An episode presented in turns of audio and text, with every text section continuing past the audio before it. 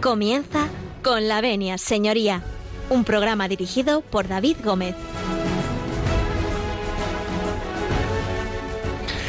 Buenos días, señoras y señores. Eh, bienvenidos a Con la Avenida Señoría, bienvenidos a Radio María. Cuando son las 12 y 31 minutos, las 11 y 31 en la Comunidad Canaria, abrimos las puertas de este consultorio jurídico que pone Radio María a disposición de todos ustedes y que cada lunes, cada 15 días, eh, bueno, pues estamos con, ustedes eh, permanentemente. Tenemos muchos temas que tratar. Hoy lo hacemos por primera vez desde el estudio de Radio María, así que les mandamos un fuerte abrazo a todos ustedes y a toda esta casa y a toda la gente que trabaja en esta casa, que poco a poco y con, en fin, con mucho esfuerzo se va recuperando la, normalidad.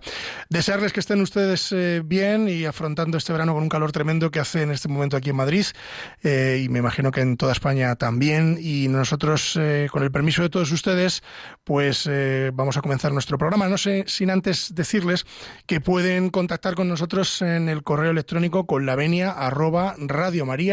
se lo repito, con la radiomaria.es. Y decirles que a la parte final del programa eh, vamos a abrir eh, nuestros eh, teléfonos para que ustedes puedan participar con nosotros de todos los invitados que hoy tenemos aquí en un tema pues que vamos a tratar en la mañana de hoy, que vamos a hablar sobre la ley de, violencia de género y ustedes podrán participar en, la parte final del programa. Mm, ya les digo, les pasaremos el teléfono para que puedan participar con nosotros. Mientras tanto, con el permiso de todos ustedes, nosotros comenzamos.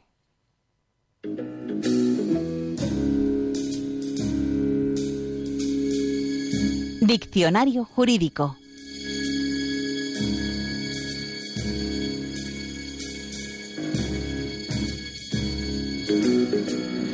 Diccionario jurídico. Y para nuestro diccionario jurídico tenemos eh, en Salamanca a Javier Martín García. Muy buenos días, don Javier. Muy buenos, muy buenos días, David. Muy buenos días a todos los oyentes de Radio María para, para un concepto muy acorde con Acércate un poquito más al micro que, que, no te escuchamos. Digo que traemos un concepto, pues como siempre, un poco relacionado con el contenido del programa, de, otra forma. Eh, una pregunta, Javier, eh, ¿tienes el manos libres puesto? Eh, sí. Ah, pues eh, quítanoslo para que te escuchemos bien. Voy, un momento. Es la técnica, esto es el directo y es la técnica. Tenemos que... ¿Ahora? Ahora sí, mucho mejor. Mucho mejor, ¿no? Ahora sí. Don Javier, buenos días, que decíamos, retomamos, que mm, nos traes un concepto jurídico. ¿Cuál nos traes? Cuéntanos. Bueno, pues como el contenido del programa es violencia de género, bueno, pues voy a encuadrar un poco el, concepto o, tratar de ello. Bueno, pues el, el, delito de violencia de género contempla la conducta tipificada en el artículo 153 del Código Penal eh, que fue introducido por, por, la Ley Orgánica de Medidas de Protección Integral contra la Violencia de Género eh, allá por el 28 de diciembre de, 2004. Este delito eh, comprendería todo acto de violencia física o psicológica cometido por un hombre hacia una mujer siempre que haya existido una relación afectiva o sentimental análoga a la conyugal, o haya o no haya convivencia en el momento que se produzca. Esto del tema de la convivencia es interesante apuntar que, bueno, a diferencia de eh, del delito, por ejemplo, de violencia doméstica es el factor determinante de un poco de, diferenciación. ¿no? Eh, el sujeto activo del delito de violencia de género, pues es decir, quien comete el delito, eh, se encuentra completamente determinado por el sexo, es decir, que tiene que ser necesariamente un hombre. Y por el contrario, el sujeto pasivo, es decir, quien es la víctima, pues también se vuelve a encontrar determinado por su sexo y teniendo que ser necesariamente una, una mujer. El Código Penal, además, a través del Estatuto de la Víctima, eh, reconoce también víctimas indirectas como pueden ser eh, los descendientes del agresor eh, y de la víctima o de cualquiera de ellos de forma individual o los menores o personas con discapacidad dependientes de tanto del agresor como, como de la víctima. Bueno, pues muy bien explicado, don Javier. Oye, ¿te quedas con nosotros todo el programa? Sí, me quedo con el teléfono. Te quedas porque además, como no nos, lo explica muy bien, me está mirando aquí Luis Martín más, como diciendo, mm, ahora se va a enterar cuando me toque a mí entrar en escena, eh, va, a haber aquí un duelo de titanes entre... Me va a dar unos cuantos palos, no, veo venir, Bueno, te vamos a tener condescendencia contigo, no te preocupes. Bueno, eh, sobre todo Luis. Bueno, pues muchas gracias. Vamos ahora, si les parece bien a ustedes, a nuestra sección de noticias. Vamos a ver qué noticias nos trae Víctor eh, López Morillas. Vamos. Actualiza Lex.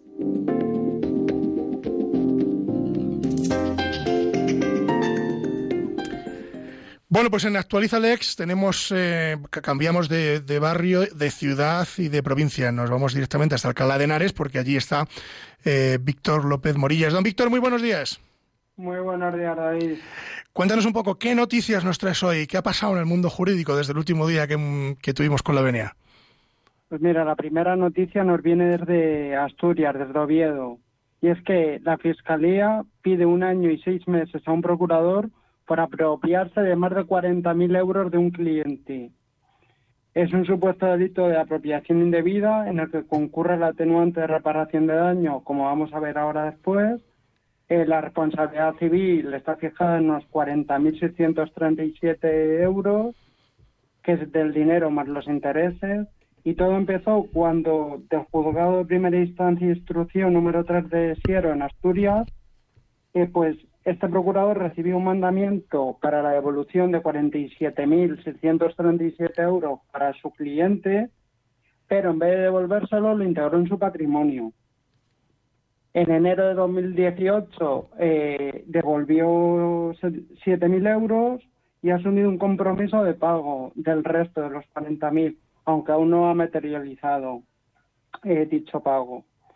Eh, la segunda noticia es que en la actualidad, con todo este tema del coronavirus, eh, nos podemos plantear algunas dudas desde el punto de vista del consumidor o desde la búsqueda de empleo. Y una de estas dudas es si es legal que se nos pida el llamado pasaporte de inmunidad, es decir, una prueba que acredita haber pasado el coronavirus.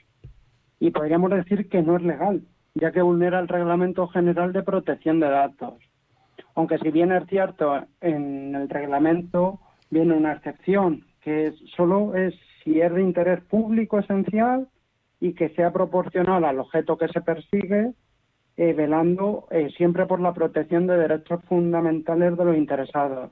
Las asociaciones de consumidores son reacias a, a esta excepción y, lo que dicen es que podemos acudir ante la Agencia Española de Protección de Datos, que iniciaría un expediente informativo y si comprueba eh, tal vulneración, al final sancionaría a la empresa. Eh, la tercera noticia nos viene directamente desde el Tribunal Supremo y es el titular es que pagar en negro al trabajador puede dar lugar a un despido improcedente. Así se ha declarado en la sentencia del Tribunal Supremo del 18 de julio de 2020 y, el Tribunal Supremo afirma que el pago en negro supone un incumplimiento grave de las obligaciones del empresario, por lo que el trabajador podrá pedir la extinción contractual con derecho a indemnización. Al incurrir el empresario en un delito eh, contra el derecho de los trabajadores y contra la hacienda pública. Y por último, y aunque no sea jurídico, y sé que me lo vas a permitir, David, Cuéntame.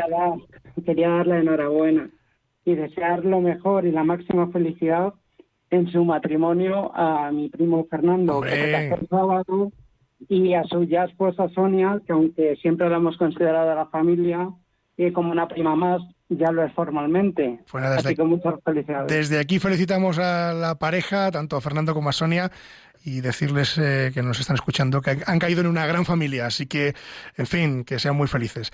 Don Víctor, sé que te tienes que marchar, te mandamos un abrazo gigante y nos vemos en el próximo programa.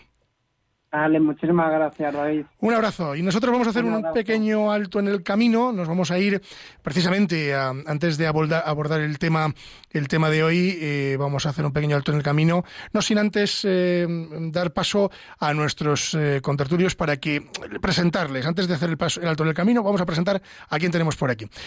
vamos a empezar, si mm, le parece a nuestro querido amigo Luis Martín Más, que está con nosotros en el estudio.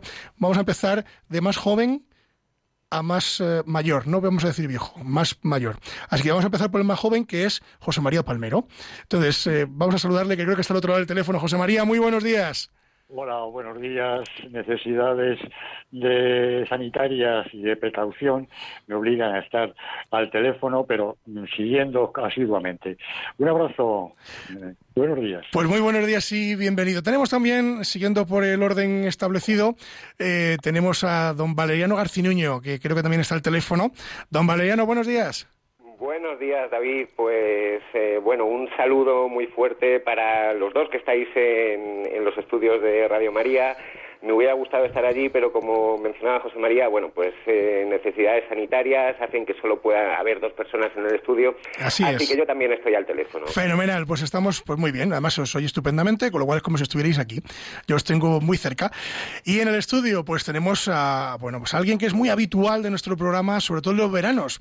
En los veranos siempre aparece nuestro penalista de cabecera, que es Luis Martín Más. Muy buenos días. Buenos días. Eh, bueno, pues me alegro de que me haya tocado a mí la fortuna de estar hoy en el estudio cuestiones sanitarias, porque estamos tú y yo solos en el estudio. Solitos. Y bueno, pues lo siento por los compañeros que no pueden venir, pero bueno, todo, todo se andará y todo. Bueno, poco a poco, poco a poco los, los iremos trayendo para acá. Y bueno, pues a ver, a ver cómo va evolucionando todo esto. Bueno, quedaros con nosotros, vosotros, eh, tanto José María como, como Valeriano, quedaros al teléfono porque vamos a hacer un pequeño alto en el camino, porque Valeriano, eh, hemos traído una canción de Rosalén, no sé si lo digo bien, creo que sí. Eh, bueno, que es va muy va muy al uso del tema que vamos a tratar hoy, ¿no? Que es eh, la ley de violencia de género. Eh, bueno, creo que trata un poquito este tema y es una canción así, pues, en fin, muy muy muy en el contexto en el que nos vamos a mover en la mañana de hoy. Cuéntanos, cuéntanos que creo que la has elegido tú. Pues sí, la he elegido yo, bueno, te la he propuesto, que al final el que decide eres tú, pero bueno. bueno, que va, que va. Mira, Rosalén es una cantautora que, bueno, pues está muy comprometido pues con temas de interés social y esta canción en concreto, que se llama La Puerta Violeta, pues es precisamente un himno que hizo contra la violencia de género.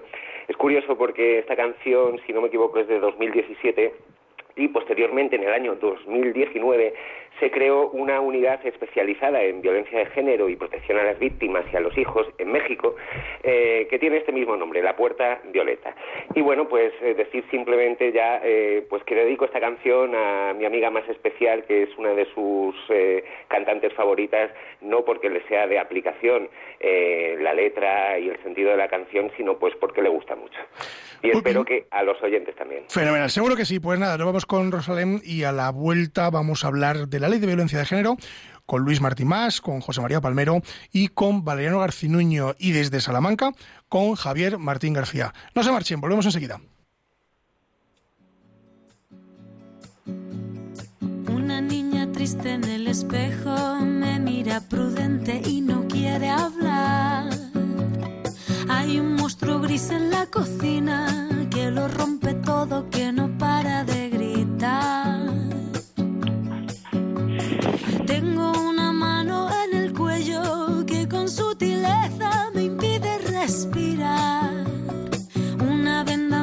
Tapa los ojos, puedo leer el miedo y se acerca.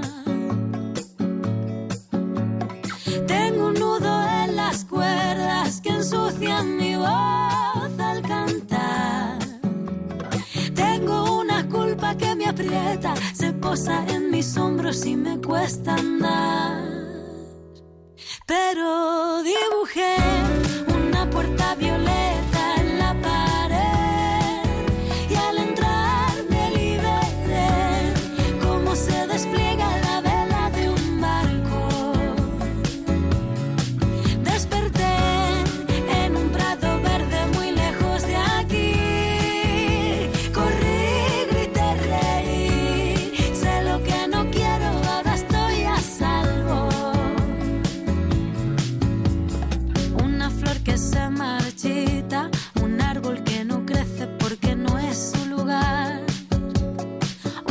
Un castigo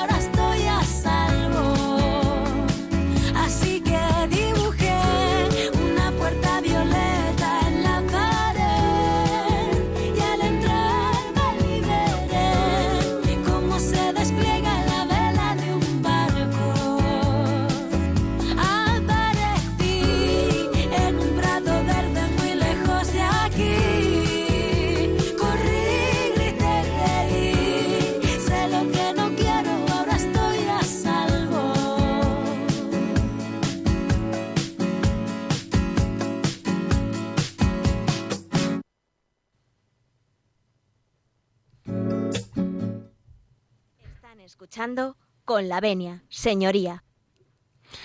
Bueno, pues eh, continuamos en Con la Venia Señoría y nos vamos al caso de hoy.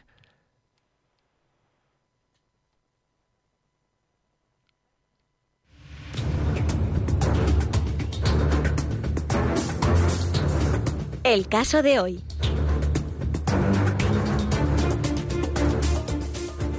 Bueno, pues el caso de hoy, como ya les venimos anunciando desde el inicio del programa, vamos a hablar de la ley de violencia de género. Para ello, tenemos a Javier Martín García, eh, nuestro abogado cabecera en Salamanca, tenemos a Valeriano Garcinuño eh, y a José María Palmero desde aquí desde Madrid y desde los estudios centrales de Radio María tenemos eh, a Luis Martín Más. Bueno, vamos a empezar, eh, si os parece, preguntando a Luis Martín Más ¿qué podríamos, cómo podríamos definir qué es la, la ley de violencia de género, aunque ya lo ha definido Javier hace un momentito, pero por profundizar un poquito. Sí, Javier nos ha dicho en qué situaciones se aplica, qué tipo de relación, quién es el, el sujeto activo del, del, delito, el sujeto pasivo. El sujeto activo es el que cometería el delito y el sujeto pasivo sería la víctima, eh, sin entrar en grandes profundidades. ¿no? Y la, la ley lo que pretende es una ley del 2004, del 28 de diciembre, que lo que pretende es regular una situación que, pues, lo que se llama en los medios una lacra social, es verdad que es un problema que tenemos en España, y no solamente en España, en los países de nuestro entorno y en, todo el mundo, de pues que hay la, existencia de la violencia de género, y se ha optado por un tratamiento diferenciado, es discutible, el Constitucional ya se ha pronunciado al respecto, si es justo o no, si es eh, desigual tratar eh, lo mismo a un, a un, hombre según sea el, el, autor del delito, sea hombre o sea mujer, eh, porque la pena no es la misma, el delito no es el mismo. Eh, por ejemplo, en un, si un matrimonio, hombre y mujer, discuten, llegan a las manos y las mismas lesiones, eh, por ejemplo, yo qué sé, cualquier cosa, un puñetazo cada uno, mal hecho por ambas partes, lógicamente, y el derecho penal interviene. Pero la sanción que, se va, que le va a recaer al hombre probablemente sea mayor que, a la mujer, y aparte se crearon unos juzgados, se han creado, en el 2004 se crearon, en el 2005 entraron en vigor, unos juzgados específicos que solamente juzgan estos casos, lo cual también puede dar una idea de una jurisdicción especial ya sé, que, ya sé que no es el término que se maneja, pero bueno, pues la gente lo puede ver de esta manera, porque tampoco se puede entender a priori qué diferencia hay entre un delito y otro, porque uh -huh. una estafa se puede llevar en un juzgado de instrucción normal, entre comillas, y porque este delito tiene que tener un juzgado específico. Puede haber un sesgo la, luego en la práctica no lo hay, ¿eh? sinceramente. Eh, con la violencia de género yo creo que es, está ocurriendo, es como un péndulo. Muchas veces cuando empezó todo era violencia de género, se era muy radical con esto, luego parece ser que no, que había que demostrar que había una prevalencia del hombre sobre la mujer, luego se vuelve a otro... Bueno, no es que vaya dando vaivenes la jurisprudencia, no, no estoy diciendo eso, pero bueno, que no todos los momentos son iguales, ¿no? Que cuando se empezó la ley, quizá, no sé si la, las cifras, porque claro, luego también aquí hay otras cosas de cuestiones políticas, de, de campañas para que cuando baja el número de denuncias, pues siempre tenemos, y no estoy criticando nada, ¿eh? pero siempre hay una campaña en los medios de está bajando el número de denuncias, las mujeres tienen miedo, no denuncian, y yo me pregunto como abogado penalista que fundamentalmente lo que hago es defender a gente que se acusa de delitos. A veces acuso, ¿no? Pero la mayoría de las veces lo que hago es defender. Yo cuando baja el número de denuncias, lo que me, lo que me viene a la cabeza es que baja el número de delitos.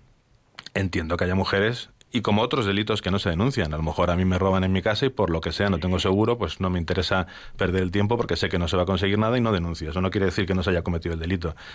En la violencia de género pasa lo mismo, pero el hecho de que baje el número de delitos no quiere decir, el número de denuncias, mejor dicho, no quiere decir que haya que potenciar desde los poderes públicos el hecho que se denuncie más, porque es que hay veces que hay campañas animando a denunciar y luego vemos lo que pasa en la práctica. Están, estamos aquí, tú eres abogado, evidentemente, los otros dos compañeros que están, Valeriano y José María, están escuchando, y muchos oyentes que, que sean abogados y que se dedican a la práctica forense saben que muchísimas veces, muchísimas veces, los procedimientos se archivan porque la mujer decide no seguir adelante o por lo que sea.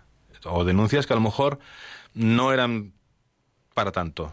Y, cuidado, no estoy hablando, que no, no, estoy relativizando ni quitando importancia, estoy hablando que a lo mejor una discusión, y lo digo por un asunto que he tenido hace 15 días, la semana pasada ya se sobreselló para ambos. Lo que fue fue una discusión. Simplemente porque ella dijo que en una ocasión le había empujado, no el día de los hechos, el día que denunció, sino otra vez, ya se tramitó como, eh, como violencia de género. Y él tuvo un procedimiento en Plaza Castilla, en este caso lo separaron, lo mismo porque eh, porque ella decía que él decía que le había pegado. Y luego al final llegaron al acuerdo de que nadie quería declarar y que no había pasado nada. En realidad fue una discusión un poquito más elevada de lo de tono de lo normal eh, y a veces confundimos la mala educación con el derecho penal. Y de verdad que no estoy relativizando ¿eh? entonces bueno luego pasa lo que pasa que los casos graves el número de mujeres fallecidas eh, a manos de sus parejas el, no baja, ese número, si no baja, fluctúa poquísimo. Ahora parece ser con la pandemia que ha bajado el número de, mujeres que han, que han muerto a, manos. Se suele decir en los medios asesinadas, ¿no? Porque el asesinato es una cosa y el homicidio es otra. No todas las muertes violentas son asesinatos, lógicamente. Pero bueno, mujeres que hayan podido eh, morir a manos de sus parejas en, en, el, contexto de la, de la, violencia de género, parece ser que ha bajado un poco. Que también es un poco contradictorio con lo que se decía, sobre todo el Ministerio de Igualdad, que bueno, que ahora las mujeres están confinadas con sus agresores, que iba a haber más violencia de género. No sé si eso, los datos oficiales son así exactamente en cuanto a número de, de, delitos, de denuncias o de procedimientos que hay en, los juzgados, pero mi percepción como abogado, que yo durante la pandemia en el estado de alarma sí he trabajado, en abril sí que estuve, además con asuntos de violencia de género en, los juzgados en Madrid Capital y, y recuerdo en Fuenlabrada que tuve que ir dos veces, no había mucha más actividad que otras veces. Es verdad que había restricción para que la gente accediese al, a los edificios, con lo cual parecía que estaba todo más desierto, pero yo creo que el número de detenidos no subido no creo que haya subido. Ya veremos las cifras cuando se den por parte del Ministerio de Justicia o el Ministerio del Interior y habrá que analizarlas, ¿no? Pero bueno, pues es un delito, una cuestión que, como digo, y, todo esto que estoy soltando, que venía porque me preguntabas qué es lo que regula o, para qué sirve o qué hace la ley, qué es la ley de, de violencia de género. Pues eso, dar una, una solución penal no solo penal, porque tiene también medidas de ayudas y cuestiones civiles, porque también te puedes, eh, un juez de violencia de género puede decretar medidas provisionales o medidas, eh, o incluso un, divorcio. O sea, que no solamente son juzgados mixtos que llevan cuestiones civiles y cuestiones penales, pero se le quiso dar un tratamiento especial y, como decía, que aunque pueda generar situaciones de desigualdad, el Tribunal Constitucional con todos mis respetos, pero hay cosas con las que yo no estoy de acuerdo, pues ha pasado el eh, lo ha tamizado diciendo que sí, que cumple con la Constitución. Que cumple con los requisitos. el artículo 14, la igualdad, y, bueno, pues bueno, pues si es lo que dice el Constitucional habrá que acatarlo. Pues no nos queda otra. Valeriano, en la práctica forense, como dice Luis eh, Martín Más, eh, tú que también te dedicas, bueno, pues a este, digamos, a este sector del derecho que es la violencia de género, ¿cuál es tu experiencia? Bueno, pues si nos ceñimos un poquito al tiempo del confinamiento, eh, pues la verdad es que mm, yo, mm, como estaba comentando el compañero, la verdad desconozco y a lo mejor es cierto que pueda haber habido menos fallecimientos. Pero en cualquier caso, también es cierto que este es el caso extremo ya cuando cuando se llega bueno pues a, matar a, la pareja o a la mujer o a quien ha sido la pareja. Pero mm, hombre eh, sí que es verdad que yo mm, veo sobre todo a raíz de estar terminando el estado de alarma ya de las épocas estas que teníamos de fases de la primera fase la segunda fase a partir de ahí yo sí que he visto eh, digamos que se ha vuelto a, presentar muchas denuncias por eh, temas de malos tratos. Denuncias que bueno, pues es verdad que en ocasiones, pues a lo mejor mm, se pueden llegar incluso a utilizar esta vía penal, pues para resolver otras cuestiones. Es decir, eh, pues, pues yo qué sé, pues tengo y hemos tenido un caso recientemente que tú también conoces, eh, pues una pareja que está en trámites de divorcio, que tiene señalada, eh, bueno, pues una vista ya para medidas provisionales o para el divorcio, no, para el divorcio era, y que, eh, bueno, pues como consecuencia del estado de alarma, esa vista se suspende y bueno, pues a finales del mes de mayo ya eh, la mujer coge y le denuncia por unas supuestas amenazas y que, bueno, pues luego resultó que por contradicciones en las declaraciones de los testigos, que lamentablemente pues eran los hijos y ver cómo los hijos declaran contra el padre, pues la verdad, eh, en ocasiones, pues, pues bueno, eh, se llega a estos extremos, eh, pero claro, incurren en una serie de contradicciones que al final al juez lo que le hacen pensar es, eh, esta, esta mujer pues está utilizando esta vía para resolver lo que todavía no ha podido resolver por la vía civil. ¿Por qué? Pues porque ya aprovechamos, pedimos una orden de protección, que él se vaya de la casa, pero es que además ya pedimos las medidas civiles, la pensión de alimentos, el régimen de guardia y custodia, incluso una pensión conversatoria. Entonces, bueno, digamos que este es un caso, pero yo también tengo que, en primer lugar, decir que desde luego, em, pues yo parto de la consideración de que evidentemente la mujer que es maltratada, eh, pues merece toda la protección posible por parte eh, de los juzgados, cosa que, bueno, pues eh, es el, el espíritu de, de la ley eh, que regula la protección a las víctimas de violencia de género que en ocasiones se consigue y en otras ocasiones pues la verdad no tanto no y también bueno pues eh, aquí también un poco a propósito de las consideraciones eh, que, estaba haciendo antes el compañero pues es verdad que el constitucional pues eh, digamos ha avalado eh, la constitucionalidad de esta ley pero que es una ley que en principio lo que hace es invertir la carga de la prueba. Es decir si yo cuando se me acusa de un delito soy presuntamente inocente y eh, le corresponde al fiscal o a la acusación particular eh, demostrar que efectivamente yo he cometido un delito y digamos eh, bueno pues que esa presunción de inocencia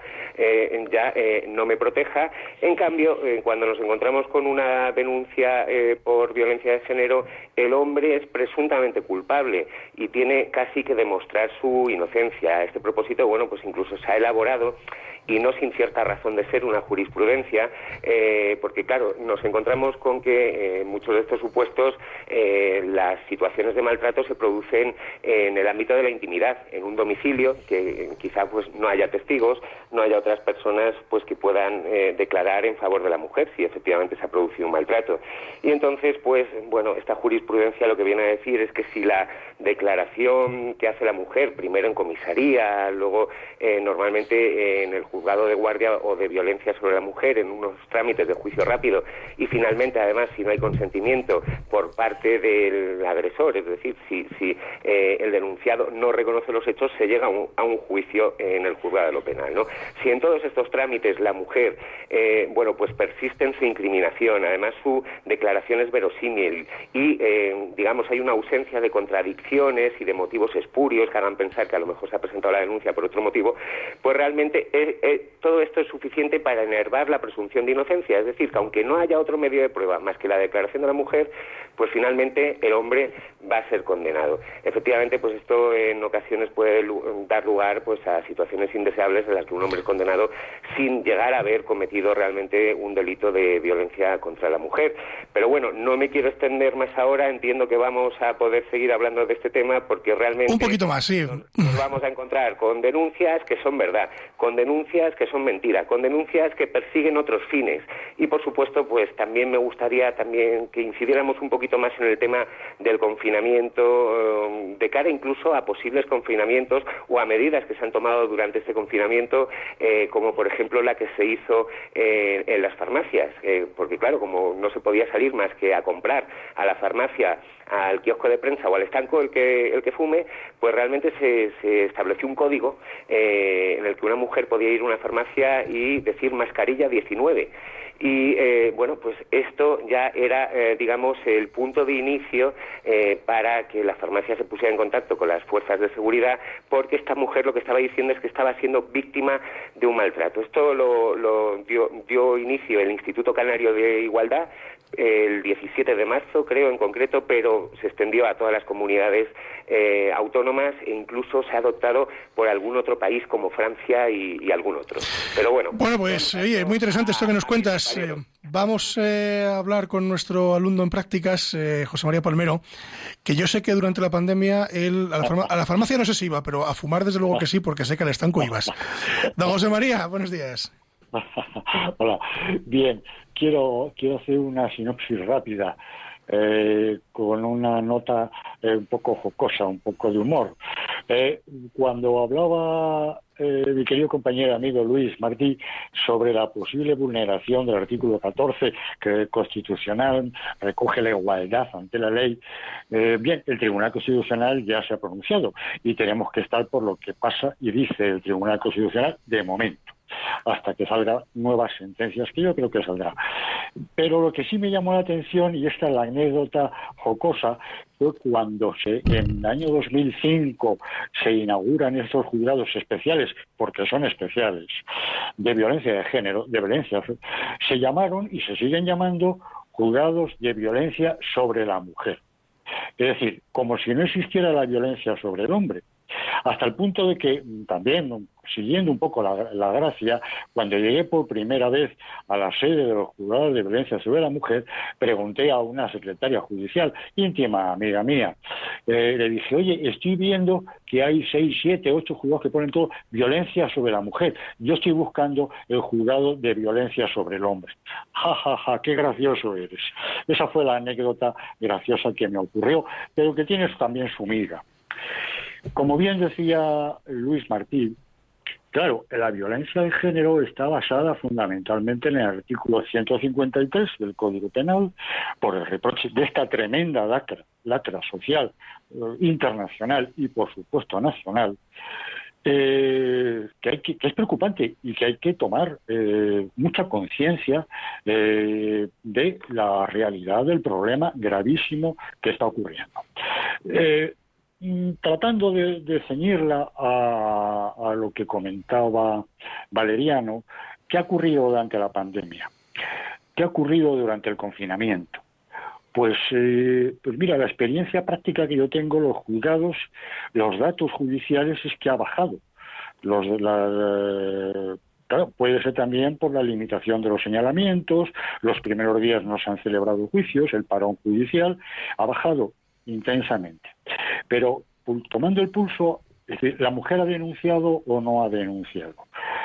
Bueno, aquí hay que tomar el dato eh, oficial, oficioso, de las comisarías de policía, de los grupos de, de, policía judicial, del grupo de policía judicial, de jefatura y de los cuarteles y dependencias de Guardia Civil, y os puedo asegurar que también ha bajado, que ha habido bastante menos denuncias en estos meses de confinamiento y ya tratando de buscar una respuesta lógica, pues hombre, eh, la población ha estado mucho más preocupada, muchísimo más preocupada por el estado sanitario, por la sanidad, por la salud de sus familias, de sus seres queridos, y se han dejado esas rencillas, esos problemas, y eso también, como decía Valeriano, utilización mm, de medio para con, en el procedimiento de familia para conseguir un fin eh, rápido en el que sea prepotencia de, por parte de la mujer mujer que por otra parte, y teniendo en cuenta que el legislador eh, y el psicólogo ha tenido en cuenta la, parte más débil físicamente, pero tampoco hay que obviar que hay delitos que se cometen por la mujer, no por violencia física, que también, sino por violencia psicológica, que son muchos. Es mi criterio. Adelante, David. Bueno, pues eh, muchas gracias, don José María. Eh, vámonos a Salamanca. Don Javier, usted que lo escucha desde allí, cuéntenos un poco, si quiere, puede, Puedes preguntar a cualquiera de los tres espadas, además los conoces, creo que a los tres, bueno, a Luis quizás no le conoces, pero... No, Luis, no tengo, no tengo el placer. Ah, bueno, pues tampoco, no, es ningún placer. tampoco te pierdes nada, ¿eh? es, del montón, es decir, que es un abogado así de secano y tal, no, no, no por Dios, no. Todo lo contrario, los oyentes saben que es eh, un primer espada del derecho y es una referencia del derecho penal en Madrid, así que yo espero no tener que usarle nunca, en fin, Dios, Dios me asista para que no tener que llamarle y decir, Luis, ven a buscarme. Don Javier, cuéntenos usted. No, realmente yo quería plantear una pregunta para tratar de aclarar a los oyentes que, bueno, mm, para que distingan un poco y encuadren bien el, el concepto del delito de violencia sobre, vamos, sobre la mujer que viene configurado en el artículo 153. Eh, realmente, por ejemplo, los casos graves que, estaba comentando Luis, por ejemplo, de eh, cuando hay homicidios o asesinatos, eh, realmente este delito no, no, tiene nada que ver con el otro. Es decir, si hay homicidio, pues no, no tiene nada que ver el, el, tema de la violencia sobre la mujer. ¿no? Digamos que está pensado para un poco de tema de, prevención a, los actos que, que suele haber anteriormente al, resultado desastroso que es, el homicidio o el asesinato. Claro, si me permites, es que eh, a veces eh, decimos malos tratos y, pensamos en una pelea, en unas bofetadas, en una paliza, en unos puñetazos eh, o que te den con un palo, por ejemplo, ¿no? Que sean las lesiones. Pero claro, hay asesinatos y homicidios, hay delitos contra la libertad sexual, abuso sexual, violación, hay los insultos también, las coacciones. el impedir a alguien hacer lo que legítimamente puede hacer es un delito también. Con mayor y menor intensidad en la vida cotidiana, pero en violencia de género es un delito menos grave, pero es un delito. Y tenemos también las amenazas, es decir, no todo es eh, ni homicidios ni solamente lesiones. Y dentro de las lesiones hay una variedad, yo creo que es uno de los delitos más amplios y más variados que puede haber, porque se pueden cometer con, delito, con instrumento peligroso o no, puede haber algún tipo de agravante, en este caso, bueno, ya, ya tiene su regulación específica, puede causar determinadas lesiones, no es lo mismo perder un ojo, por ejemplo, a consecuencia de una agresión, que tener una cicatriz, que te cosan esa cicatriz o no, que sea un maltrato de obra. Hay tantísima variedad que, claro, hablar del delito de maltrato eh, abarca de muchas cosas. Entonces, claro, la realidad penal de, de, esto, de estas cuestiones es, es, muy variada y muy distinta, y con penas muy variadas también, evidentemente. Bueno, pues eh, si os parece... adelante, adelante, José Perdona, Yo por eso veo mucho más acertado, mucho más acertado jurídicamente el artículo 173.2 eh, eh, del Código Penal, donde se habla de una violencia física psíquica sobre el cónyuge, sobre la pareja, sobre una persona que ha tenido con la presencia de menores, lo veo mm, mucho más acertado. ¿Por qué? Porque ahí ya no se está teniendo en cuenta. Eh, el sujeto activo puede ser tanto el hombre como la mujer, la mujer o el hombre, porque hay una bilateralidad. Y, creo que además además se contempla la, circunstancia agravante del 22.4, que, que podría también servir de, apoyo. Creo que, que, ese sería mejor el camino que el del 150 y creo que por ahí también sería mucho más acertada, la, si no la erradicación, eh, porque siempre, mire, ven ustedes, los crímenes pasionales, sobre todo en época de verano, siempre han ocurrido, siempre ocurren y siempre ocurrirán.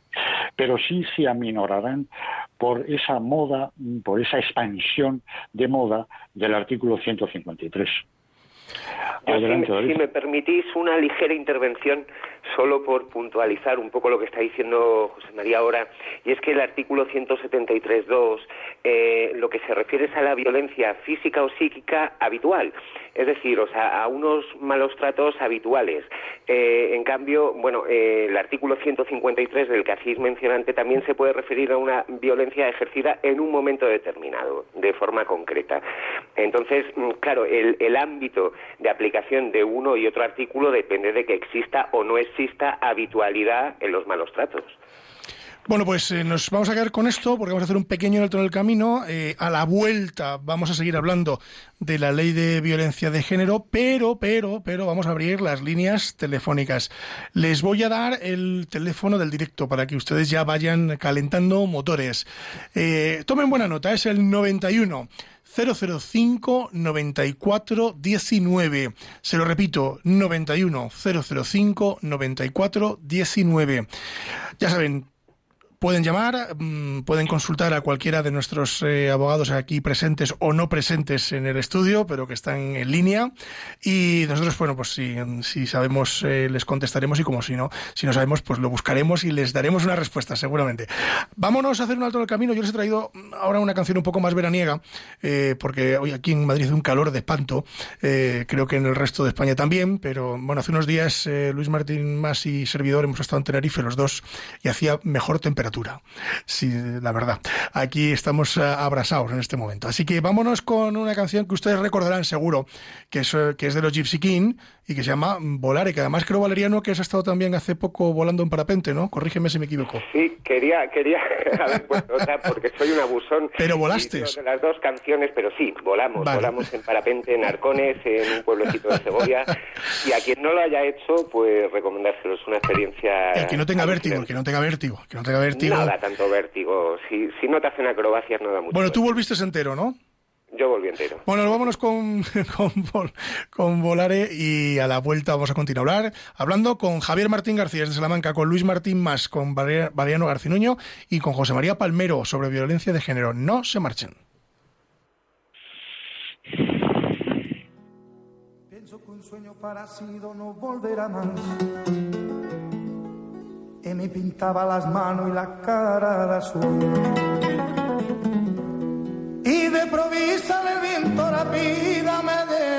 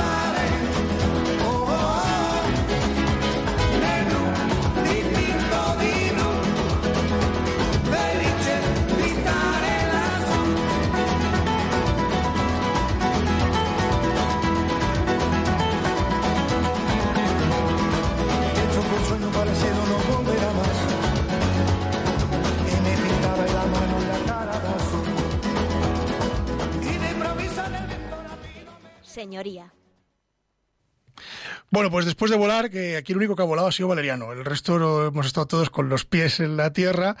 Continuamos, eh, continúan ustedes en, con la venia señoría, continúan, eh, eh, bueno, pues con nosotros en esta casa y continuamos para hablarles de la ley de, de violencia de género. Les vamos a repetir el número de teléfono y para ello les vuelvo a decir que tomen nota del teléfono.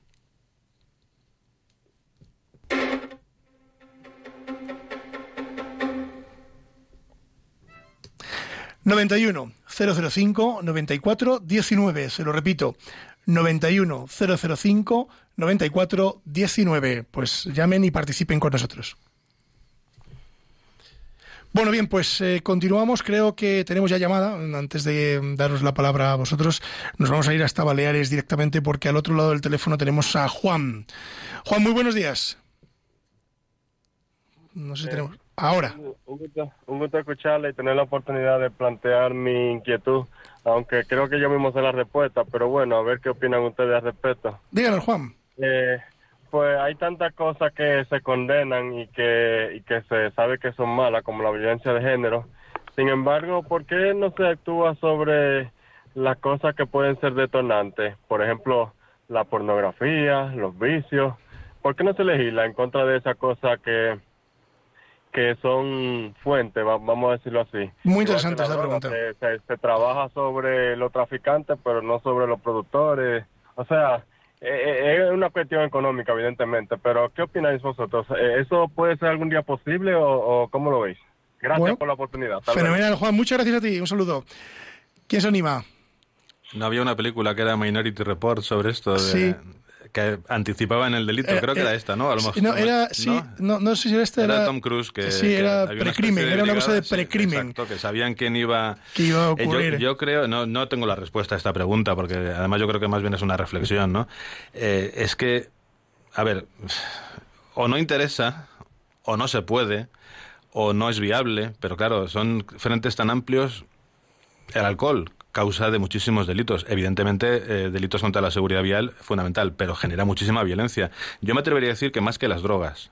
Eh, hay muchísimos más delitos de agresiones, peleas, de, homicidios provocados por el alcohol. Es mi experiencia personal de- como profesional, como abogado. El alcohol da más problemas que las drogas. Las drogas también. Delitos patrimoniales. Sí, pero el alcohol robo. es, digamos, un. Claro, eh, está bien visto, Y está, aparte de bien visto, es- está más a mano, O sea, digamos. bien visto no, no está mal visto. Evidentemente, socialmente beber sí, la- la- el, el exceso no, no está bien visto. Que, la- que, la- que alguien se emborrache o que sea alcohólico, evidentemente, también es un problema, es una enfermedad, pero también como, como las drogas, ¿no? Eh, de la pornografía, es que ahora mismo el acceso es tan fácil que es que yo no sé cómo se puede regular eso. ¿Con prohibiciones? Sí, pero ¿hasta qué punto? Porque tenemos la libertad, por un lado, es, es un- la educación, que sería a lo mejor atajar, que siempre se dice, ¿no? La sí. violencia de género y Sí, en ataca. general los delitos, ¿no? Se, prevendría- eh, se, se previenen con, con la educación muy bien, pero Claro, que es, que es complejo. Nos vamos hasta Córdoba, que allí también hará bastante calor, y tenemos al otro lado del teléfono a Miguel Ángel. Miguel Ángel, buenos días.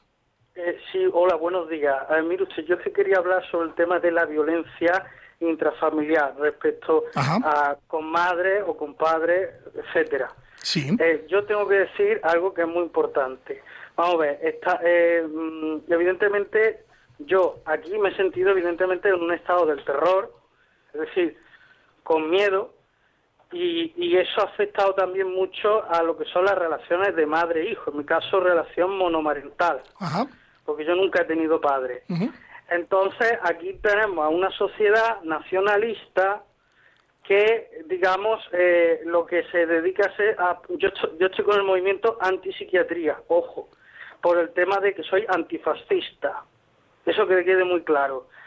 Eh, la moralidad no es absoluta y, y, y, digamos, enmascarar, utilizar la medicina para enmascarar criterios morales o religiosos, se da el resultado de lo que se da, de hijos que no quieren a su madre o a sus padres, de que quieren quedarse porque la, la ven Miguel como Ángel, algo que Miguel no Ángel, es real. Mi- Miguel Ángel, eh, pero, pero la pregunta cuál es? No, no, la pregunta es que la sociedad te lleva a ser violento. Bueno, nos quedamos con esa reflexión de que, de que la sociedad te lleva a ser violento. Bueno, hombre, pero yo creo que podemos matizar esto último que ha dicho Miguel Ángel, ¿no? Hombre, yo creo que sí, tampoco, de hecho la civilización, la sociedad pretende lo contrario, lo que pasa que es verdad que a lo mejor el sistema pues produce algún tipo de, de fricciones en las relaciones padres e hijos o, o, o, bueno, pues a veces la medicina no da una respuesta, como los jueces ni los abogados podemos dar una respuesta y solucionar los problemas, siempre habrá casos y casos, lógicamente. José María Palmero. Ah, perdón. Ah, perdón, Valeriano, Valeriano, perdón, perdón, que pensé que era José María, perdón. No, yo, yo iba a decir que me quedaba un poquito también con lo que dijo antes Luis entre los comentarios que hizo en el, el relativo a la educación, porque es que, eh, bueno, pues en el fondo sí es verdad, o sea, puede haber violencia sobre la mujer, violencia en el ámbito familiar, es decir, pues entre padres e hijos, eh, cuando no existe una relación de pareja, pero sí de familia, pero mm, yo creo que es muy importante el tema de la educación, porque es que, y reconduciéndolo un poco al tema que estamos tratando de la violencia de género, hay muchas veces que la mujer denuncia un maltrato que es real, que es cierto, pero luego tiene un sentimiento de culpa, como decía antes la canción que escuchamos primero de, Rocha- de eh, Rosalén, eh, el hombre la tacha, la anula, y llega un momento que incluso se cree que eh, es merecedora de ese mm, maltrato que recibe por parte de su pareja. Y esto pues muchas veces lleva a que en un momento dado pues hay una denuncia, a lo mejor ni siquiera porque ha llamado ella, porque ha llamado un hijo o porque han llamado los vecinos o, porque ha sucedido en la calle y ha llamado un transeúnte, pero luego mm, vamos al juzgado de violencia sobre la mujer y la mujer no quiere denunciar. Y claro, eh, bueno, pues este, este mm, tema también eh, es muy importante porque eh, realmente si ella se siente como la responsable de ese maltrato que está recibiendo, pues mm, vamos mal y se van a conseguir muy pocos resultados con este tipo de personas. Y entonces, en, ese sentido, es fundamental la educación, es fundamental que si realmente te están maltratando, no pienses que te mereces que te maltraten y que presentes una denuncia y vayas adelante con todas las consecuencias, porque nadie se merece un maltrato. José María. Mm, sí, bueno, un poco enlazando con el comentario de Juan y de Ángel, aunque son de distinto tono, pero miren ustedes, eh, vuelvo quizá a lo de siempre, una buena educación familiar, la familia es el núcleo básico, fundamental de la sociedad. La culpa no la tiene la sociedad de que engendra eh, seres violentos, que, genera violencia, como la culpa no la tiene Internet de que se extienda la pornografía. Internet tiene cosas muy buenas y tiene cosas muy malas.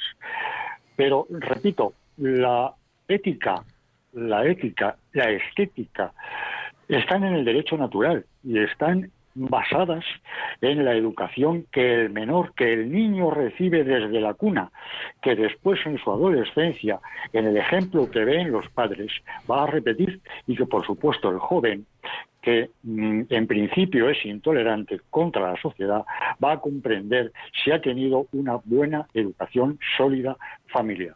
La familia como célula social básica de toda sociedad sana. Claro, sí, sí, así es, así es. Eh, vamos a hacer una pequeña última ronda. Eh, Javier, Javier Martín García, eh, no sé si te queda algo en el tintero que quieras mm, lanzar. nada, simplemente que al final esto pues es una cuestión de, educación, educación de, por parte de la sociedad y, educación por parte de, las familias. muchas veces son agresores porque lo han vivido desde desde el minuto uno y, la familia eh, es eh, pues eso violenta y al final eh, la consecuencia directa es un nuevo agresor así que al final son dos los pilares fundamentales la familia y, también las escuelas pues también tienen una gran labor en, este punto. Así es. Bueno, pues por concluir, como tenemos aquí a Luis Martín más al frente, ¿qué recomendación daríamos a nuestros oyentes ya que nos quedan apenas unos minutos para finalizar? ¿Recomendación en qué sentido? Sobre este tema que hemos este tratado. Este no, pues que a ver, eh, evidentemente que, que, no se debe recurrir jamás a la violencia ni y si alguien no quiere, pero en cualquier ámbito, ¿eh? no, no estoy hablando de solamente el hombre sobre la mujer utilizando la terminología del nombre del juzgado, ¿no? Eh, pues si, en una pareja uno de los dos no quiere ir a salir a dar un paseo un día, pues no se le fuerza al otro a salir. Y si no quiere mantener relaciones sexuales, pues no las tiene. Y si uno no quiere hacer algo, pues no se lo obliga. Y recurrir a la fuerza está, vamos, descarta, debería estar descartado en todas las situaciones. Es una pena, eh, somos así. el en el derecho penal hay una cosa que es la prevención general, es decir, que porque algo está en el Código Penal se supone que nos disuade de hacer de cometer esas acciones, pero las hacemos porque el hombre es así, se equivoca y tropieza sobre una piedra y no aprendemos, pero es una pena y quizás sea la educación, no lo sé cuál es la solución. Entonces la, la recomendación, pues moderación y sentido común. Moderación y sentido común. Valeriano, que nos vamos. Bueno, pues yo, mira, para despedirme querría decir que, eh, hombre, cuando de verdad hay un maltrato porque hay un delito, se recurra al ámbito penal, es decir, se presente una denuncia. Pero no recurrir al ámbito penal siempre que existan desavenencias de pareja, eh, que incluso, bueno, pues se puede llegar a, discutir, eh, existe una mala relación, pero eso no se solventa en la vía penal. Eh, para eso están los divorcios, para eso están las separaciones, las guardas y custodias.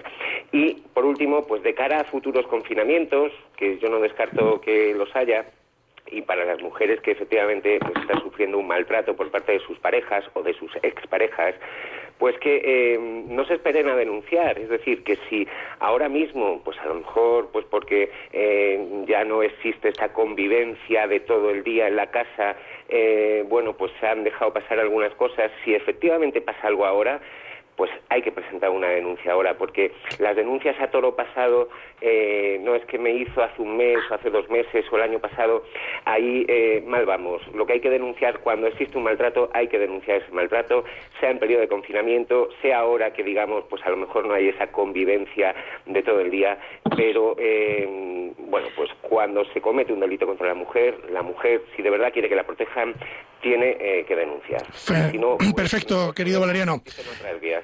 Vámonos ya a la última intervención y muy brevemente con, con nuestro chico en prácticas, don José María. Educación, respeto, respeto y respeto. Y sentido común. Y por supuesto, no utilizar la ley más allá del ámbito que el legislador ha querido. Así es, así es. Esa. Nos quedamos con esa reflexión. Don Javier Martín García, que nos vamos. Bueno, pues nada, un placer estar aquí nuevamente en el programa y, y esperar ya que pasen otros 15 días para estar nuevamente aquí con el teléfono pegado o allí en el. bueno, ya, vendrás, ya vendrás, no te preocupes, ya te, ya, te vendrás. Desde Salamanca te ponemos lo que sea, aunque sea un avión, no sé si hay aeropuerto. Ah, sí, Matacán, ahí Matacán, está Matacán. te, podemos, traer. Muy bien, muchas gracias chicos, gracias a todos ustedes, gracias eh, a los oyentes. Eh, me despido de vosotros. Eh, Luis Martín Más, muchísimas gracias por estar aquí. En nombre de todos los que están con nosotros te doy la despedida a ti. Pues muchísimas gracias, es un placer estar aquí siempre y yo encantado. Pues nada, ya a los demás, a Valeriano, José María y Javier, gracias por estar con nosotros, a Víctor, que se han tenido que marchar también. A todos ustedes, decirles que nosotros nos marchamos, que se queden en la sintonía de, esta casa, de Radio María, porque a continuación viene Revista Diocesana y después los informativos. Ya saben que siempre les digo que los informativos de esta casa son los mejores de la radio. Es decir, van a informarse ustedes de todas las noticias, eh, en, vamos, en un momentito y fenomenal. Así que queden en la sintonía de Radio María. Decirles que pueden contactar con nosotros a través del correo electrónico con la arroba se lo repito, con la y a través también de la página web de Radio María que es www.radiomaria.es. Bueno, y con nos pueden ustedes eh, sugerir temas, hacer consultas, en fin, lo que ustedes consideren y nosotros como buenamente podamos les contestaremos y intentaremos dar salida a todos los mensajes que nos hacen llegar ustedes, que son muchos, les agradecemos desde aquí eh, toda la colaboración que hacen con, con esta casa y nosotros despedirnos. A los que se vayan de vacaciones, pues desearles, eh, en fin, un buen descanso, a los que nos vamos a marchar unos pocos días a Ávila, pues también nos deseamos a nosotros mismos eh, un, pequeño descanso, aunque nosotros seguimos aquí, ya saben que no nos vamos de vacaciones, con la venia continúa durante todo, todo el verano, desearles que, en fin, que descansen lo que puedan, que mucha precaución y que, como siempre les digo, que la justicia si es justa, pues es doblemente justicia. Buenos días.